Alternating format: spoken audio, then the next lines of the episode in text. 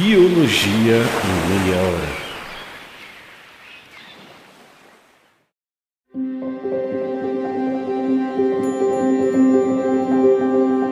Você já parou para se perguntar por que a gente passa por uma montanha russa de mudanças durante a transição da infância para a vida adulta? O que de fato acontece com o nosso corpo? Pode parecer meio esquisito, mas acredite, tem toda uma lógica por trás disso. Oi, eu sou a Mila Massuda e no episódio de hoje do Biologia em Meia Hora a gente vai conversar sobre algo que acontece na vida de todo mundo: a puberdade. Talvez um dia na vida você pode ter se perguntado o que diabos está acontecendo comigo. É normal? Isso acontece também com os meus colegas? Por que essa tempestade de emoções que vem acompanhada de espinhas, alteração da voz e mais um monte de coisas que parecem vindas de um filme de ficção científica são na verdade bem naturais? O papo de hoje é sobre o que é essa tal de puberdade. O que acontece fisiologicamente com o nosso corpo para que ele passe de um estágio imaturo do desenvolvimento para o estágio adulto?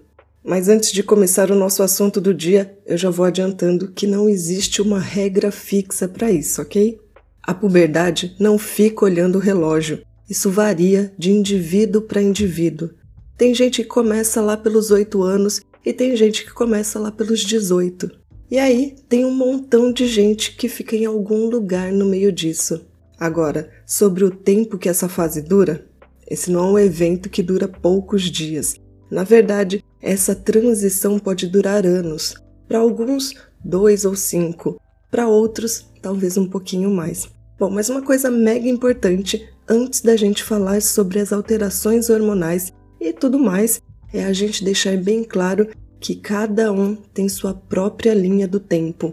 Não adianta comparar o quanto você, seu filho ou seu sobrinho mudou com o quanto outros da mesma idade mudaram. É aquele lance do cada um tem seu ritmo, só que com pelos em partes nunca dantes encabeladas e, em alguns casos, espinhas. Essa é uma fase cheia de altos e baixos, com mudanças em todas as direções possíveis. Eu adoro uma série chamada Buffy a Caça-Vampiros porque ela retrata essa fase de um modo muito interessante. Ok, os efeitos especiais deixam muito a desejar, mas a série nos mostra uma garota comum que recebe poderes especiais, descobrindo que ela faz parte de um mundo secreto, cheio de mistérios que ela terá que enfrentar sem poder expô-lo. Um mundo que sofre com as consequências das suas decisões e ações e por mais ajuda e conselhos que ela receba de amigos, professores ou familiares, essas decisões devem ser tomadas por ela. Cada evento pelo qual a protagonista passa é como o final do mundo. Tudo é muito intenso, tudo é muito pessoal. Parece que o destino do universo está nas mãos dela. E assim é a adolescência, onde tudo é muito intenso, porque são os nossos primeiros passos no mundo adulto, com regras já estabelecidas e com um montão de alterações corporais nem sempre desejadas. Outra coisa importante é que ao longo desse episódio a gente vai usar muito termos como macho e fêmea, masculino e feminino. Na biologia, esses termos significam algo muito específico, mas ao mesmo tempo que eu digo isso, é importante a gente lembrar que a biologia é uma criação humana. Ela é uma disciplina criada para que a gente possa entender o mundo dos seres vivos.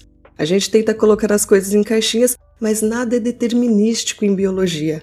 Ela é a disciplina do depende. Depende da condição, do momento, de uma infinidade de variáveis, porque estamos lidando com sistemas complexos. Para tudo há exceções. Isso significa que sempre tem organismos que não se adequam às caixinhas criadas pelos pesquisadores. Por mais que a ciência tente ser isenta, a percepção das coisas é feita por pessoas, e isso leva com elas a bagagem cultural e social daquela pessoa que está coletando e analisando os dados. A isenção da ciência vem por meio da diversidade de pesquisadores que variam geograficamente, culturalmente, socialmente e temporalmente.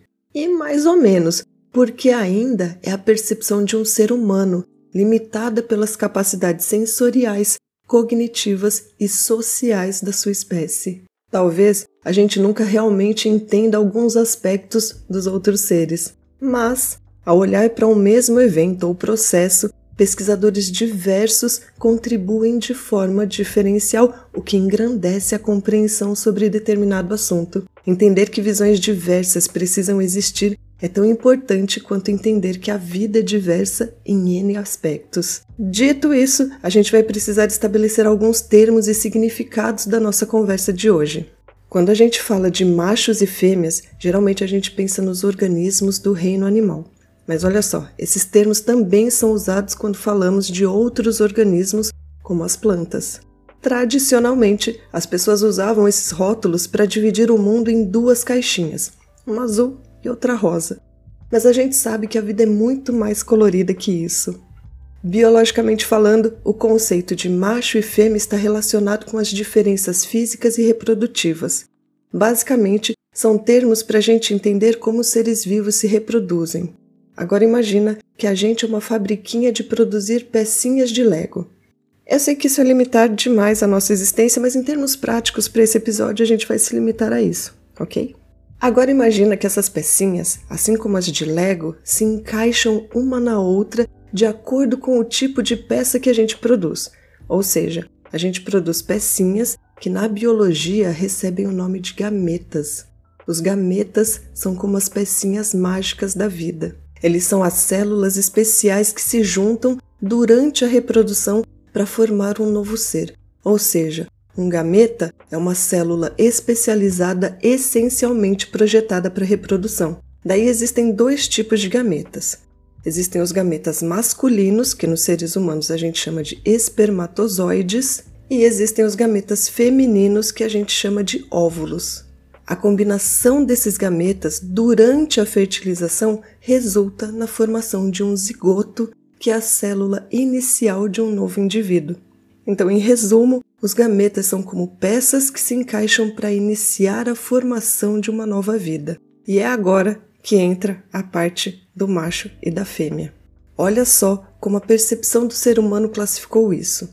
Entendendo que na nossa espécie, aquele indivíduo considerado como fêmea produzia gametas que eram grandes, com todas as reservas e nutrientes necessários para ajudar o novo ser a começar com o pé direito e que eram praticamente imóveis, esse termo foi aplicado para todos os seres que seguiam a mesma característica para a produção de gametas.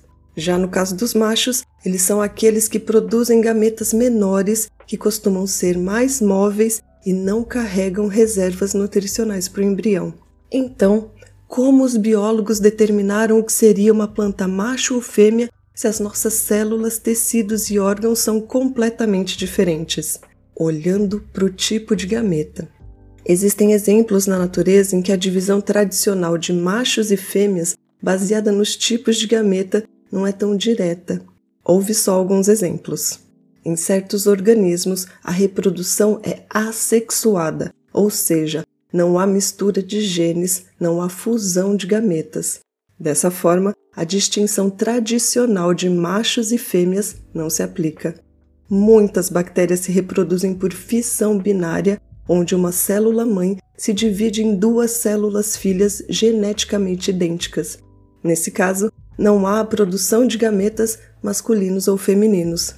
Já alguns animais, como a lesma do mar, e minhocas terrestres são hermafroditas, o que significa que elas possuem órgãos reprodutivos tanto masculinos quanto femininos em um único indivíduo. Desse jeito, elas podem se autofertilizar ou trocar gametas com outros indivíduos hermafroditas. No caso das plantas, existem algumas que são dioicas, isso significa que tem plantas individuais separadas que produzem apenas flores masculinas ou femininas, mas tem outras que são monóicas, porque possuem flores masculinas e femininas no mesmo indivíduo, o que significa que uma única planta pode produzir tanto gametas masculinos quanto femininos. Já os quinidários, como as águas-vivas e esponjas, são exemplos de animais que possuem ciclos de vida complexos. Eles podem passar por estágios sexuais e assexuais, tornando a distinção de macho e fêmea menos clara em certos momentos do seu ciclo de vida. Agora que a gente já está todo mundo na mesma página, é hora de responder a pergunta que eu imagino que tenha passado pela cabeça de muitos. por que a gente tem que passar pela puberdade. Talvez você tenha recebido como resposta: porque é o ciclo da vida. E sabe o que é pior? Essa é a verdade. A gente nasce, cresce, tem uns que se reproduzem e no final todos morrem. Mas olha, pensando na questão da puberdade, podia ser bem pior. Pensa que alguns seres vivos têm ciclos simples, enquanto outros têm ciclos insanos. Por exemplo, imagina que você é uma borboleta.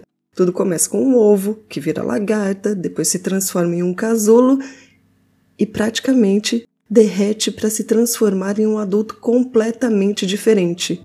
Só para começar, é um adulto que tem asas e é capaz de voar. No nosso caso, essa jornada para a vida adulta se chama puberdade. Só que a puberdade é muito mais do que apenas mudanças físicas visíveis. É um processo fisiológico pelo qual os adolescentes atingem a maturidade sexual e se tornam capazes de se reproduzirem. A puberdade nos seres humanos é um período mega especial. É quando o nosso corpo começa a se preparar para a reprodução. Durante essa fase, várias coisas acontecem que nos preparam para essa nova etapa da vida. Uma das mudanças mais marcantes é a maturação dos órgãos sexuais. Além disso, os nossos corpos começam a desenvolver características sexuais secundárias. Isso significa que a gente começa a mostrar sinais físicos que diferenciam indivíduos que produzirão óvulos de indivíduos que produzirão espermatozoides. Nos indivíduos do sexo feminino, costuma haver o aumento dos seios e quadris enquanto nos indivíduos do sexo masculino ao surgimento de pelos faciais. Mas até isso varia muito. Eu, por exemplo, estou até hoje esperando o aumento dos meus quadris. Mas isso não é tudo. Durante a puberdade, você já deve ter percebido que o nosso corpo parece estar crescendo de forma acelerada. Isso é chamado de aceleração na velocidade de crescimento linear. É como se a gente estivesse ganhando altura de forma mais rápida. E para muitos indivíduos do sexo feminino, esse é o momento em que ocorre a menarca. O que é isso? É quando acontece o primeiro ciclo menstrual. Essa primeira parte já está acabando, mas fica por aqui que daqui a um minutinho eu volto para a gente conversar mais. Fala, gente! Você já ouviu falar do CENTED? O Centro de Pesquisas de Alvos Moleculares é um centro de pesquisas aplicadas da FAPESP com sede no Instituto Butantan. Lá, os pesquisadores buscam identificar e validar alvos moleculares envolvidos em doenças inflamatórias, com o objetivo de desenvolver novos fármacos usando venenos, secreções animais, moléculas naturais e sintéticas como ferramentas de estudo. Quer saber mais? Então segue lá no Instagram, arroba Brasil. Abraços!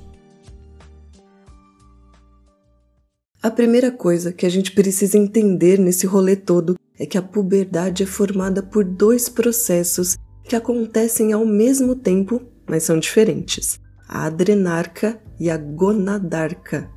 A adrenarca, ou o despertar das glândulas adrenais, começa por volta dos 6 aos 8 anos. As glândulas adrenais também conhecidas como glândulas suprarrenais, são duas pequenas estruturas em forma de triângulo localizadas na parte superior dos rins, uma para cada rim. Elas fazem parte do sistema endócrino do nosso corpo, que é responsável por produzir e liberar hormônios que regulam várias funções do organismo. O que acontece aqui é que as glândulas adrenais começam a liberar três hormônios esteroides: a androstenediona, que é a delta 4A, a deidroepiandrosterona, que é a DHEA, e o sulfato de deidroepiandrosterona, que é a DHEAS. Esses hormônios aumentam bastante e continuam crescendo até os 30 anos, quando param de aumentar e começam a diminuir. O que muda durante a adrenarca? Um monte de coisas acontecem, como o aumento da oleosidade da pele, o aparecimento da acne, o amadurecimento dos ossos e o crescimento de pelos pubianos. A gonadarca vem logo depois da adrenarca, mais ou menos um a dois anos depois. E aqui entra um eixo hormonal super importante chamado de eixo hipotalâmico hipofisário gonadal. É como um time que trabalha juntinho: o hipotálamo, a hipófise ou glândula pituitária e as gônadas, que são os ovários e os testículos. Quando a puberdade chega, o hipotálamo começa a liberar um hormônio chamado hormônio liberador de gonadotrofinas, que é como um sinal para a glândula pituitária. A glândula pituitária recebe o recado e começa a liberar dois hormônios super importantes, duas gonadotrofinas. Uma delas é o hormônio luteinizante e a outra é o hormônio folículo estimulante. Esses hormônios dão um start nas gônadas para elas começarem a produzir os hormônios sexuais. É como se o corpo estivesse ligando o motor para a puberdade começar. Nos indivíduos com ovários, o estrogênio aumenta e ajuda no desenvolvimento de características sexuais secundárias, como o crescimento dos seios e quadris e, eventualmente, a menstruação. Já nos indivíduos com testículos, a testosterona aumenta e isso causa o crescimento dos próprios testículos, o surgimento de pelos no rosto e a mudança na voz. A gonadarca é um processo gradual que dura cerca de 4 a 5 anos. Ela começa um pouco mais tarde para as pessoas com testículos. Como a gente já comentou, essas mudanças não acontecem no mesmo ritmo para todo mundo. Elas podem variar nos diferentes grupos de pessoas. Uma coisa interessante é que essas mudanças não acontecem apenas no corpo, mas também na mente. Por muitos anos, a gente atribuiu as mudanças no comportamento dos jovens durante a adolescência somente à atividade hormonal. Porém, evidências recentes sugerem que também há mudanças acontecendo no cérebro durante esse período. Um exemplo disso é a remodelação do córtex pré-frontal do cérebro durante a adolescência. Essa é a parte do cérebro responsável pela tomada de decisões, pelo planejamento e por considerar as consequências das ações, além de controlar os impulsos. Compreender o desenvolvimento neurológico durante a adolescência ajuda a gente a entender os processos de pensamento e comportamento do povo jovem. Olha só, Sabe aquelas escolhas ousadas e arriscadas que os adolescentes muitas vezes fazem? Então, elas são parte de um processo natural e é necessário no nosso cérebro chamado comportamento de risco. Isso não se trata apenas de desafiar limites, mas também de se descobrir e se desenvolver. A ideia é que ao enfrentar situações que estão fora da zona de conforto, o cérebro cria caminhos neurais novos e mais fortes ir a uma escola nova, fazer novos amigos ou experimentar atividades diferentes, tudo isso ajuda o cérebro a crescer e a se adaptar. Essas escolhas corajosas também estão ligadas a mudanças no nosso cérebro, especialmente nas regiões da amígdala e do hipocampo.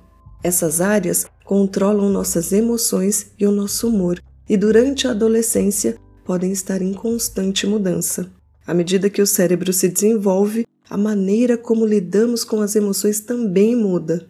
De respostas emocionais espontâneas, a gente começa a responder de maneira mais pensada e lógica. Toda essa transformação neurológica tem um propósito maior. Os pesquisadores descrevem a adolescência como um período de exuberância sináptica, onde o cérebro se prepara para a vida adulta, construindo a base para a resiliência e adaptação ao ambiente. Agora, Fique você sabendo que as interações sociais também têm um papel nisso tudo. As mudanças no nosso cérebro durante a adolescência afetam a nossa capacidade de interagir e de nos relacionar com os outros. É como se o cérebro passasse por uma revolução que prepara a gente para a vida adulta e toda a sua complexidade. Mas Camila, quais mudanças a gente consegue perceber no corpo? Então, quando as pessoas com ovários entram na puberdade, um dos primeiros sinais é o crescimento dos seios, chamado de telarca. Isso acontece por volta dos 9 ou 10 anos. À medida que os níveis de um hormônio chamado estrogênio aumentam, o sistema de ductos que eventualmente permitirá a amamentação começa a se desenvolver nos seios. Além disso, os lóbulos nas extremidades desses ductos também aumentam em número por causa de outro hormônio, a progesterona. A outra mudança é a pubarca. Cerca de seis meses após o início do crescimento dos seios, os pelos pubianos começam a crescer. No começo, eles podem ser finos, claros e retos, mas ao longo da puberdade eles ficam mais grossos, escuros e até mesmo um pouco enrolados. Depois de mais ou menos dois anos, pelos na axila, peito e até mesmo no rosto começam a aparecer. Esses pelos são um sinal de que o corpo está se transformando em um corpo mais maduro. Depois ocorre a menarca. O primeiro período menstrual, conhecido como menarca, é um marco no desenvolvimento. Ele geralmente acontece de um e meio a três anos após o início do crescimento dos seios. A menarca é causada por um aumento nos níveis de dois hormônios, o hormônio folículo estimulante e o hormônio luteinizante. Durante a puberdade, o revestimento do útero passa por ciclos de crescimento e diminuição por causa das mudanças nos níveis do hormônio estradiol. Quando esse revestimento cresce o suficiente, acontece o primeiro período menstrual. Os níveis de outro hormônio, a progesterona, aumentam após a menarca, indicando que a ovulação ocorreu. Isso acontece mais ou menos de 6 a 9 meses após o primeiro período. Uma outra mudança é o desenvolvimento dos ovários. Os ovários também passam por mudanças durante a puberdade. O aumento nos níveis de hormônios faz com que os ovários produzam estradiol, um hormônio que ajuda a desenvolver características femininas secundárias, como o crescimento dos seios, mudanças no corpo e até o amadurecimento dos ossos. Os ovários também ficam maiores, aumentando de tamanho conforme a puberdade avança.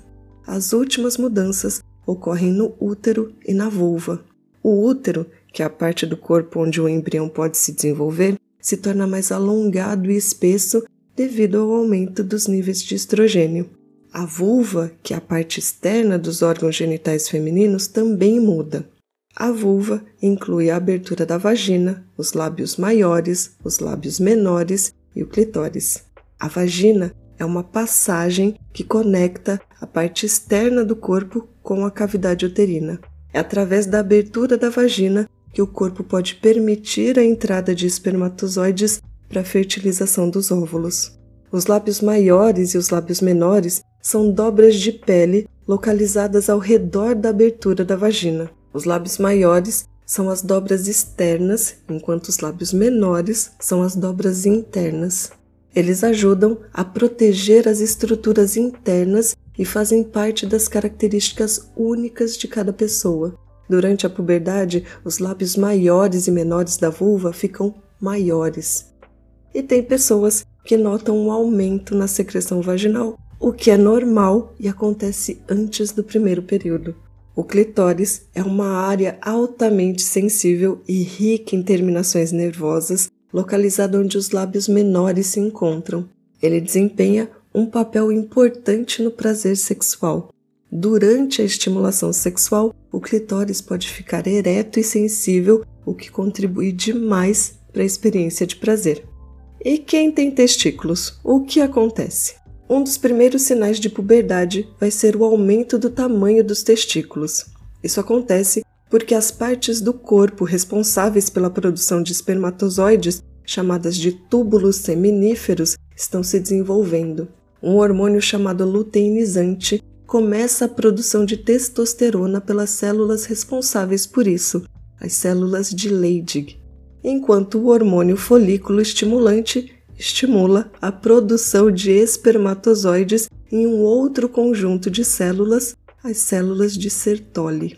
Os testículos crescem durante toda a puberdade até alcançarem o tamanho adulto. Com o aumento do tamanho dos testículos, a pele do escroto, do saquinho que guarda os testículos, fica mais fina e escura. Cerca de um ano depois dos testículos começarem a crescer, a pessoa já poderá ter a sua primeira ejaculação. Isso não significa necessariamente que eles já possam ser pais. Em média, a fertilidade é alcançada cerca de um ano após a primeira ejaculação. Outra mudança que ocorre é a pubarca. O crescimento dos pelos na base do pênis geralmente acompanha o desenvolvimento dos testículos. No início, esses pelos podem ser finos, retos e claros, mas à medida que a puberdade avança, eles se tornam mais escuros, encaracolados e grossos. Cerca de dois anos após o início do crescimento dos pelos pubianos, os pelos nas axilas, no peito e no rosto começam a crescer também. O pênis começa a crescer após o aumento do tamanho dos testículos. Primeiro, ele cresce em comprimento e depois em largura. A glande e o corpo cavernoso, duas partes do pênis, também aumentam de tamanho. A glande é a pontinha ou a cabeça do pênis. Ela é a parte mais sensível e exposta desse órgão. A glande fica coberta e protegida por uma camada de pele chamada prepúcio. A glande é rica em terminações nervosas e desempenha um papel importante na sensação de prazer durante a estimulação sexual. Já o corpo cavernoso é uma parte interna do pênis. Ele é composto por duas estruturas alongadas e tubulares. Essas estruturas são como bolsas que se enchem de sangue durante a estimulação sexual, resultando na ereção. Então, o aumento do fluxo sanguíneo para o corpo cavernoso é que permite que o pênis fique rígido e ereto durante a atividade sexual. Mas ó, a jornada da puberdade é única para cada pessoa e diversos fatores, como raça, etnia, sexo biológico, situação socioeconômica e histórico-social, influenciam o momento em que ela ocorre.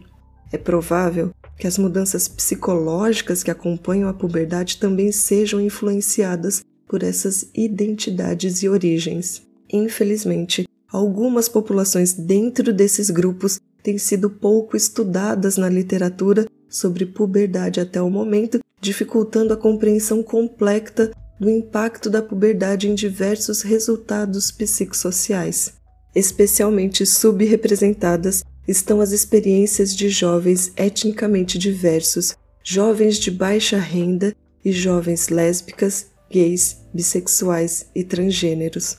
Do ponto de vista específico da puberdade, vale ressaltar que o que significa amadurecer e se tornar um adulto pode variar com base na história pessoal ou identidade social. Além disso, o início precoce da puberdade é desproporcionalmente mais comum em jovens de contextos socioeconômicos mais baixos ou jovens com histórias de adversidades na infância mas a gente ainda precisa avançar bastante na representatividade desses estudos para entender adequadamente as experiências de um amplo espectro de adolescentes. É preciso considerar essas diferenças ao selecionar instrumentos de análise e ao construir hipóteses.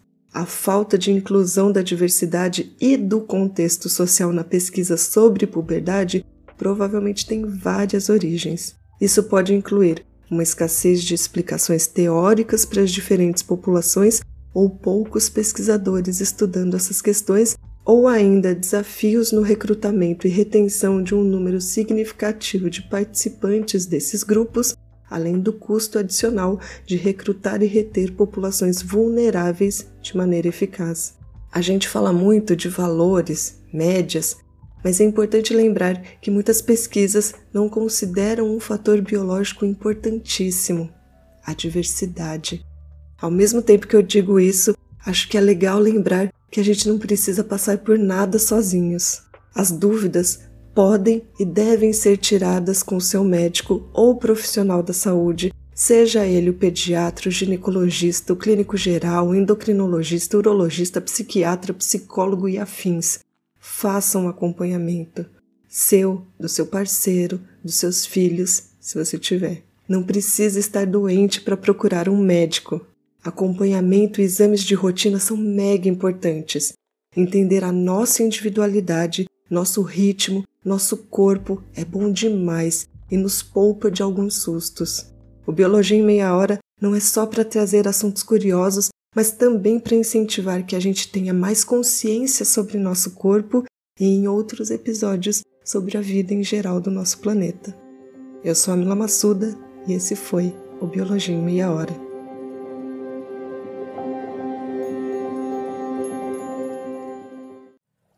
Editado por Mil Media Lab.